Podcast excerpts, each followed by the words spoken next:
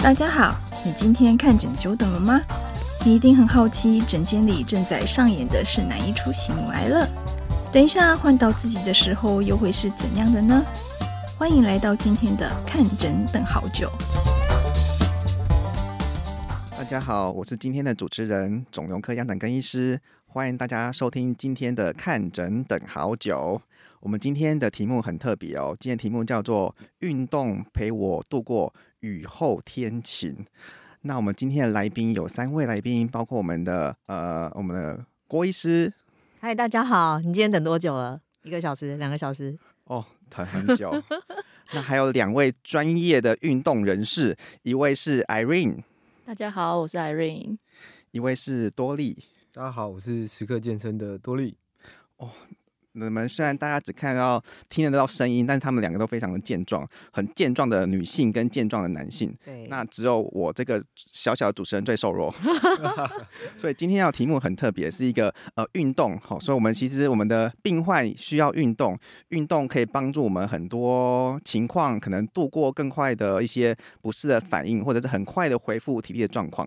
那郭医师，你兼具了一个、嗯、呃很专业的外科医师，又兼具的专业的 呃伦巴老师。嗯、那您如何看待运动这件事？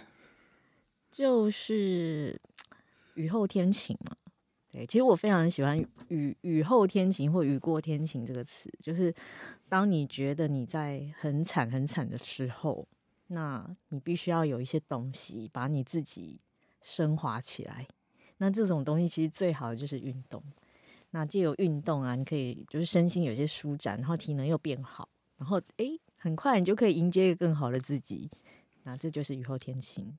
哇，真的。那我们今天的 Irene 其实本身也是一个病患。对。然后在呃在生病的过程中，然后靠着运动度过了很多难关，或者是让自己现在变得更好。嗯。你可以分享你的故事吗？好，嗯，我大概是在三十四五岁的时候，呃，就是的确定的是卵巢癌。那在那之前，其实我一直都有巧克力囊肿的症状。然后，嗯，后来可能疏于疏于追踪，然后疏于在工作上可能非常的投入，所以再加上那时候的工作蛮蛮辛苦的，是需要一直出差啊，在各国的时差之间替换来替换去，所以。等到身体开始感觉到不适的时候，再去回诊，然后才发现哦，它是卵巢癌。这样，那时候是怎么感到不适的啊？其实身体有明显的一些症状，比如说，哎，肚子怎么觉得鼓鼓的、胀胀的，嗯，然后或者是，其实经痛情况还是一直都持续的，嗯，对，然后包含可能胃口开始变得不太好，嗯，然后就是大概这些症状，一开始以为是肠胃不适，嗯，对，一开始还是先去看一下肠胃科，然后后来。后来再回到呃，就是例行的追踪的门诊，才发现，呃，医生觉得说我应该要再做进一步的检查，这样子。对。那在治疗的过程中顺利吗？呃，一开始其实只能先从化疗开始，还不能先开刀，所以我是先进行的化疗。那进行的整个疗程完之后才，才才开做手术。那手术也是就基本上就是全全餐吗？就是全部都要拿掉这样子。对，那。啊、呃，其实术后才知才知道说，哦，我必须要装一个造口，嗯，就是大概有吃到大肠，对，有一点会这样，直肠的部分还是、嗯、对。那医生是说，呃，那个是一个暂时性的，对。那不过这件事的确是蛮大的打击，因为其实有造口是比较不方便嘛，因为它不能让肚子用力，所以其实啊、呃，那时候生病之后反而没有办法真的有做运动的机会，嗯。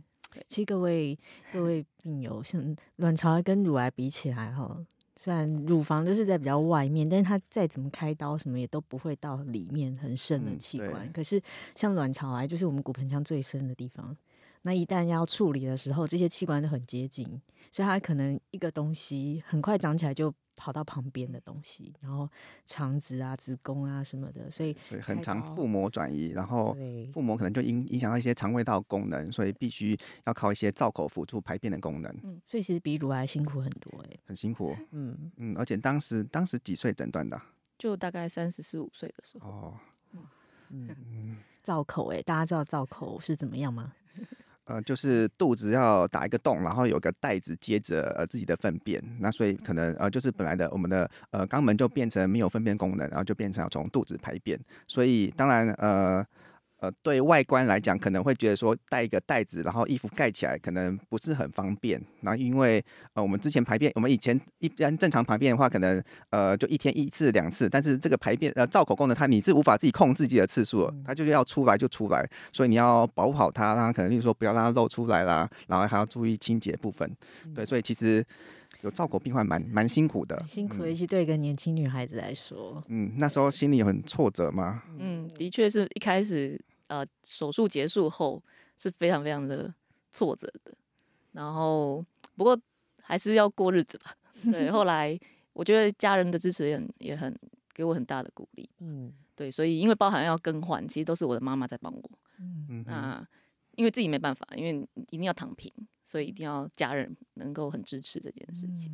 对啊。那你在生病之前有运动的习惯吗？很少。其实我年轻的时候。不爱运动 哦，年轻女性大部分都不喜欢那种汗流浃背的感觉。嗯、是，那你是从什么情况下或什么契机开始觉得说运动这件事很重要？嗯，其实是因为后来造口拿掉，觉得啊，我的人生重新开始了，又复活起来的感觉，然后就有点像又回复以前那样子。就造口装了多久啊？大概半年多吧，半年多哦，那还不错，半年多。所以当医生说，哎、欸，我可以拿掉造口的时候，有点像是哇。很开心，见光明，对对，重生的感觉，人生重新开始了。嗯，对。然后那时候其实没有再去想过哦，我要把运动这件这个样子的习惯养成。嗯，那有点像是就回复以前的状态，然后又呃，可能不管我自己是觉得可能饮食上面也没有特别的注意吧，就是有点像是说我现在人生重新开始了，我想吃什么就吃什么，我想做什么就做什么这样子。对，结果后来就有转移到乳房。才会认识郭医师，然后、哦、对，然后郭医师介绍你要运动吗？也不是，也不是，不是特特别，当时还没有聊到这个部分。对对，所以就当时看到哈一个肿瘤在乳房，其实我万万也没有想到是卵巢癌转移，嗯，就觉得嗯，这应该是乳癌吧，另外一个癌症，嗯、我们就切片弄一弄，哎，弄一弄吧，结果嗯，竟然是卵巢癌，那时候也不知道该说什么。你觉得如果是你会希望是乳癌还是卵巢癌？呃呃、当然没有希不希望了，但是如果如果是另外一个原发乳癌，可能开刀完我们会觉得说啊，起码期数没有那么不是像转移那么严重这样，所以其实但呃没有所谓的好坏啊。那遇到什么事情我们就处理什么事情，对，例如说乳房好把它开掉，那转移的部分把它处理好，那 maybe、呃、可能你验到了什么东西，吃的适合的标靶药物，相信。呃，这控制到这个阶段已经三四年了，也非常的稳定。那可能其中呃，运动真的陪你度过这句这这段呃艰辛的时刻。所以你运动大概几年了？大概就是因为复发之后，觉得嗯，我有可能也有去做一些 study 吧，就知道说肌肉量其实是会影响。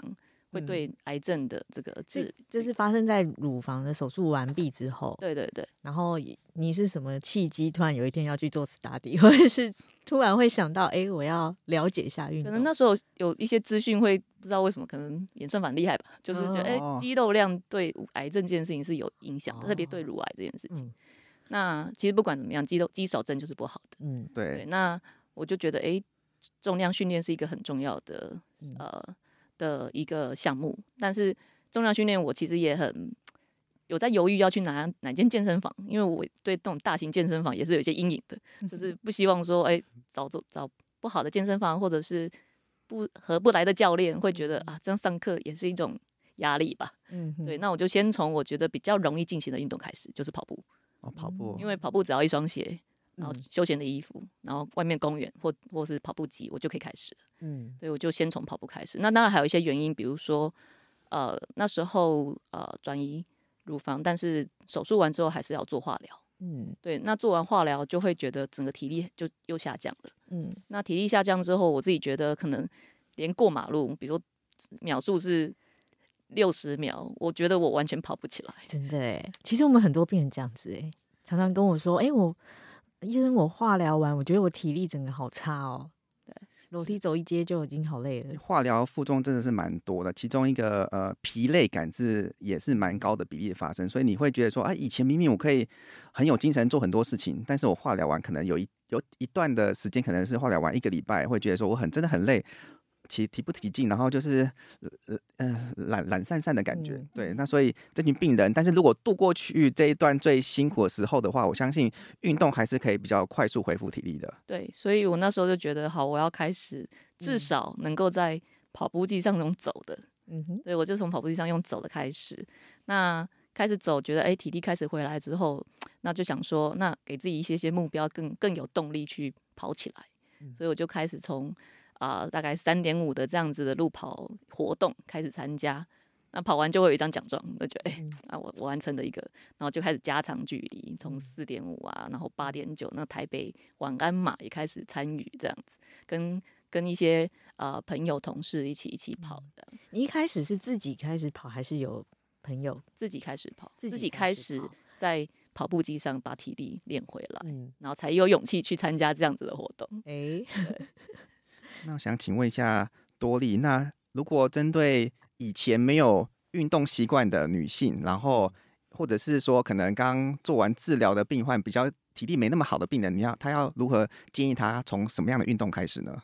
其实我觉得像 Irene 的方式就很好，他就挑选了一个他可以做得来的事情去做就好，所以其实不太用设定他非得做什么，他就先从。比他原本生活强度高，他能做就行了，甚至是爬楼梯都可以啊。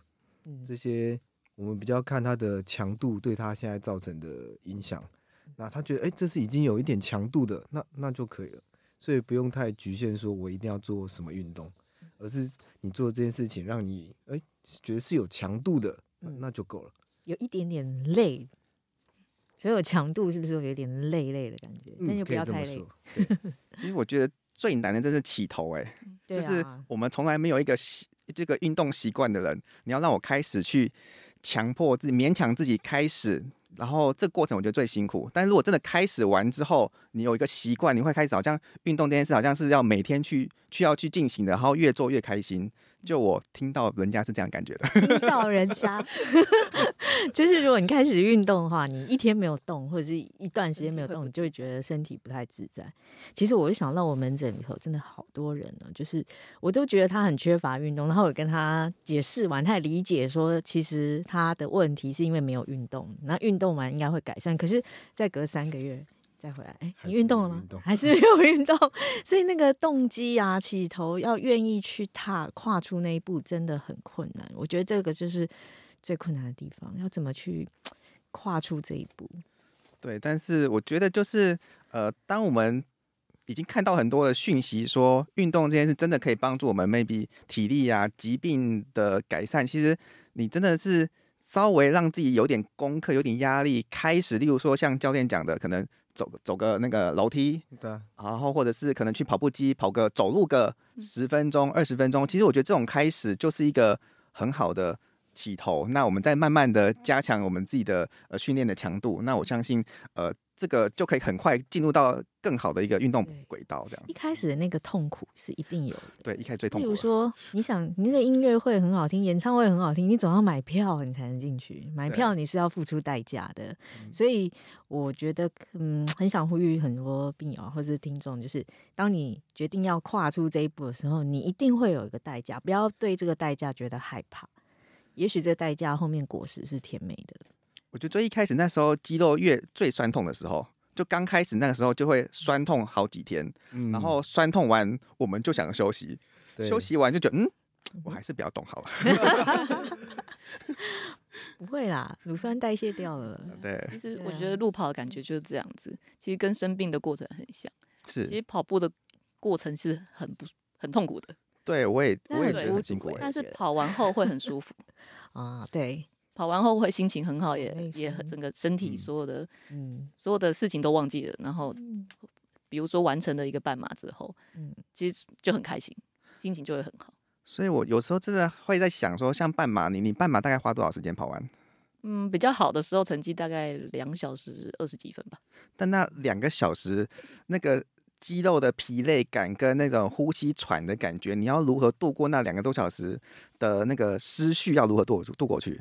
我觉得，当然一开始有音乐陪伴嘛，就慢慢跑，然后跟自己对话，在每个过程跟自己对话，然后专注在呼吸，对，然后就是专注自己的姿势有没有跑掉，因为姿势跑掉其实会容易受伤，那就专注这些事情，然后可能因为他路跑都会有休息站嘛，会有水站，会有吃东西的地方。那你就知道，哎、欸，还有多久会有一个休息的点？对，那当然有看周边的风景啊，因为跑的路段很多时候不是你平常可以走在上面的。对，那你可以看一下风景啊，看一看身边的人啊。嗯、那身边一起跑的差不多速度的呃人，大概就是那些，所以你会有时候在他们前面，有时候在他们后面。嗯、对，那我觉得这样子 是是一个很有趣的过程，但过程一定。没有每一段都是开心的，嗯，有时候的确快撑不下去。比如说最后面的是七十八公里的时候，通常最恐痛苦。可是你想说，在两公里就要结束了，嗯、快结束了，嗯，对我觉得那种感觉就是。Irene 提到两个重点呢，一个是呼吸，一个是姿势。对，呼吸该注意什么样的呼吸方式呢？其实我没有特别认真，我只是觉得，如果你没有把气吐掉，你是吸不进空气的。对，所以要记得要吐气，然后再吸，再吐，再吸。嗯这样子，所以大概就是吐吐吸的概的频率进行。哦，其实我觉得那个 运动常常会有教练说什么动作你要先吸气，然后什么动作你要吐气，我永远搞不清楚这个吸气跟吐气到底要 在什么时间开始进行。通常都是你比较用力的那一段吐气，哦，用力要吐气，就像你突然要搬一个很重的东西，你都会不自觉呃呃这个发出这个呃的一声，其实它也是一个吐气嘛。嗯。对，所以我们通常都会说，你比较用力那一段，你觉得吃力的那一段，做吐气的动作，这样会是比较适合的。哦，其实我的教练有教我，哎，就是你在很喘的时候，你第一个当然是先吐掉气，然后吸，分两段，先吸一段，然后再一段，这样你的胸廓会分两段扩大，你就吸入更多气，然后再吐干净，吸吸吐，吸吸吐，一个是这样，但是有时候会是吸吐吐，就是看你自己当时的状况。所以应该是呃，每个人的习惯还是会有一些差别吗？对，但通常如果是跑步的话，建议就是呼吸是配合你脚的频率，嗯、配合你的步频，然后会用吸吸吐的方式，或者是吸吸吐吐吸吸吐吐，嗯，通常会用这种方式来配合。哦，真的，运动是一个。也是一个学问，所以有时候真的运动要请一些比较专业的呃教练，或者是可能呃去一些呃专业的健身房去辅助你的运动的一些姿势跟一些习惯问题。哎，还有姿势，刚刚讲到姿势不对会受伤，这一点很重要。对，因为我觉得有时候跑到后段可能会累，嗯、累的话很容易变成驼背。哦，那驼背的话其实是很伤膝盖跟脚踝，因为你反而所有力量都往前冲去了。嗯嗯、那就是要核心一定要 hold 住。全程都 hold 住。其实我，呃，一开始参加半马没有这么专注这件事情。那可能每次跑完就是觉得膝盖不太舒服或脚不太舒服。嗯、哼但后来调整姿势，自己知道这样的姿势才是对的时候，嗯、跑完其实不太会有膝盖或脚踝不舒服的状况。嗯，所以重点还是要核心。核心意思就是我们的腹直肌，是就一定要撑住。然后你要抬头挺胸，腹直肌，然后那个肋骨要收下去。哦，现在立马坐正一下。对啊，核心真的很重要，来练练吧，练练核心。那 Irene 啊，那你从这三四年靠着运动，你觉得如何感受到你真的在这段疾病过程中比较是改善的，或者是身体是有健康的感觉的？嗯，大家体力变好是一个比较明显的的呃现象，但是其实疾病应该说，我就有点像在跟他和平共处吧。是对，就还是要定期的遵照医生的指示做各种检查，然后那就是要让自己生活上可以尽量的回归正常，但是又不要回到过去那样子不珍惜身体的 状态。就是其实运动啊，或者是其他注意的，都是你愿不愿意把时间留下来注意这件事情。嗯，对，就是大家都说没有时间运动，对呀，不知道怎么开始。很多人都说没有时间运动，就时间是安排出来的。真的就要勉强自己，不可能。你把划手机的那个时间，没声音划手机，我相信可能一个小时、两个小时，也许就在 maybe 边划手机边走走路啊，嗯，走走跑步机啊，或者是举个哑铃啊。对，你要刻意空出时间。对，如果你他运动的顺位是非常后面，你你怎么样都挤不出时间，你永远有事情可以忙。所有人都是这样，你必须为了他特别空出一个时间。